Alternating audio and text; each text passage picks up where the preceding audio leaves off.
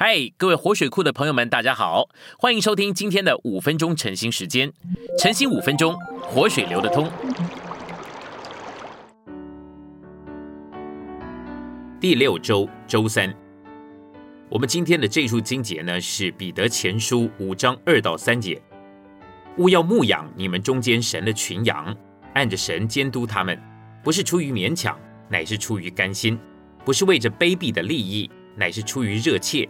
也不是做主辖管所委托你们的产业，乃是做群羊的榜样。我们来到信息选读的部分，你凭自己替别人定规任何事，这对于纳灵都是一种侮辱。倘若你这么做，你就必须悔改。如果必要的话，你还得要求别人赦免你，因为你指示他们该做什么。我们没有一个人应当告诉别人该去哪里，这对于主是何等的侮辱！你是谁？谁给你权柄去向别人提议呢？你需要帮助别人接触主。青年弟兄姊妹们，你们需要祷告。不错，主给我们负担，也引导了我们去校园做工。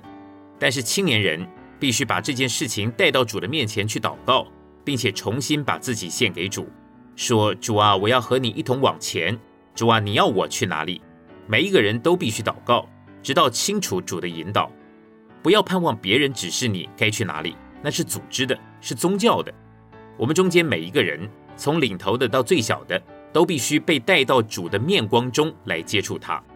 不错，主的行动是往校园去，但他也许在他的主宰权柄里，他不许可你去。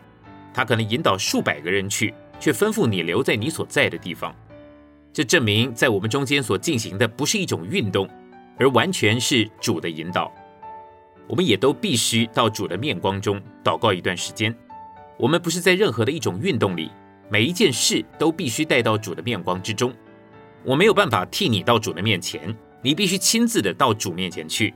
我们都必须学习这个功课。没有一个人能够替别人到主的面前去，那是圣品阶级的制度。不要仅仅喊像口号一样说“我跟随水流”，真实的水流乃是主自己。鼓动任何的一种运动，真是何等的错误！那样做是侮辱主。得罪主，在主的恢复里，我们中间绝对不可以有运动。关于你在主恢复里的任何行动，你必须直接的到主面前去祷告。你必须是有把握，是主差遣你。我们都必须清楚主的引导到这个程度。我们没有任何一个人该给别人任何指示，或者为别人做决定。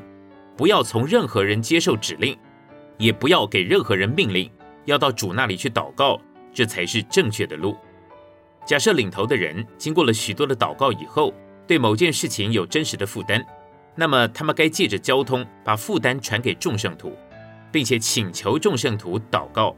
最终，圣徒会从主得着个人的引导，于是有所行动。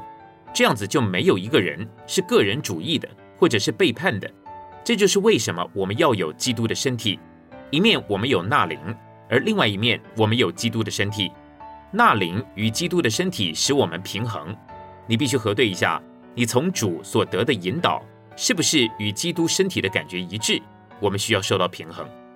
有些人听见接受基督身体的平衡这件事，以为这种平衡所产生的结果，正如领头人做了决定，吩咐他们去那个地方一样，很可能外面的结果是一样的，但是里面的本质是截然不同的。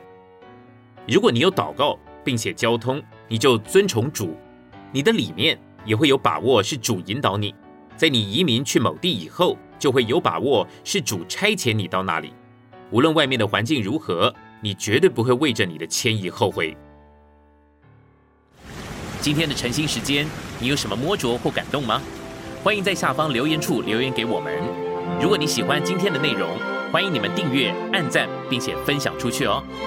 天天取用活水库。让你生活不虚度，我们下次再见。